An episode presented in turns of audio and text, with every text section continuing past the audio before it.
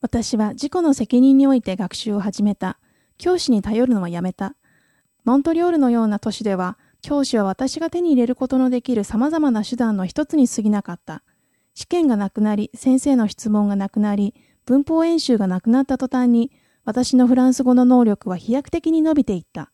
やっと初めて外国語の習得に成功したのだ。流暢さも理解力も発音も良くなっているのを感じることができた。そしてこのことが言葉の学習を面白くさせた。私は自分の興味を引く状況のもとでしかフランス語を話したり聞いたりしなかった。できるだけ正しい発音で自分自身にフランス語で話しかけた。相手の話の内容が理解できなかったり、自分の言いたいことをうまく言えなかったりしてもくじけなかった。私は熱心だったし、コミュニケーションそのものを楽しんでいた。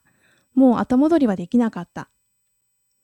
教室を出て外国語を学んだことで、私はそれを現実のものにすることができたのである。私は次のような基本原則を理念としていた。現実の場面で学ぶことの方が、練習問題やドリルや学習者用に特別に制作された人工的な内容よりはるかに優れている。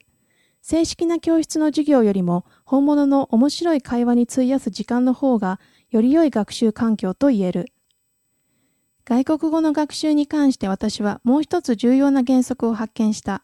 それは学習者自らが言葉を、相手を、そして内容を選ばなければならないということである。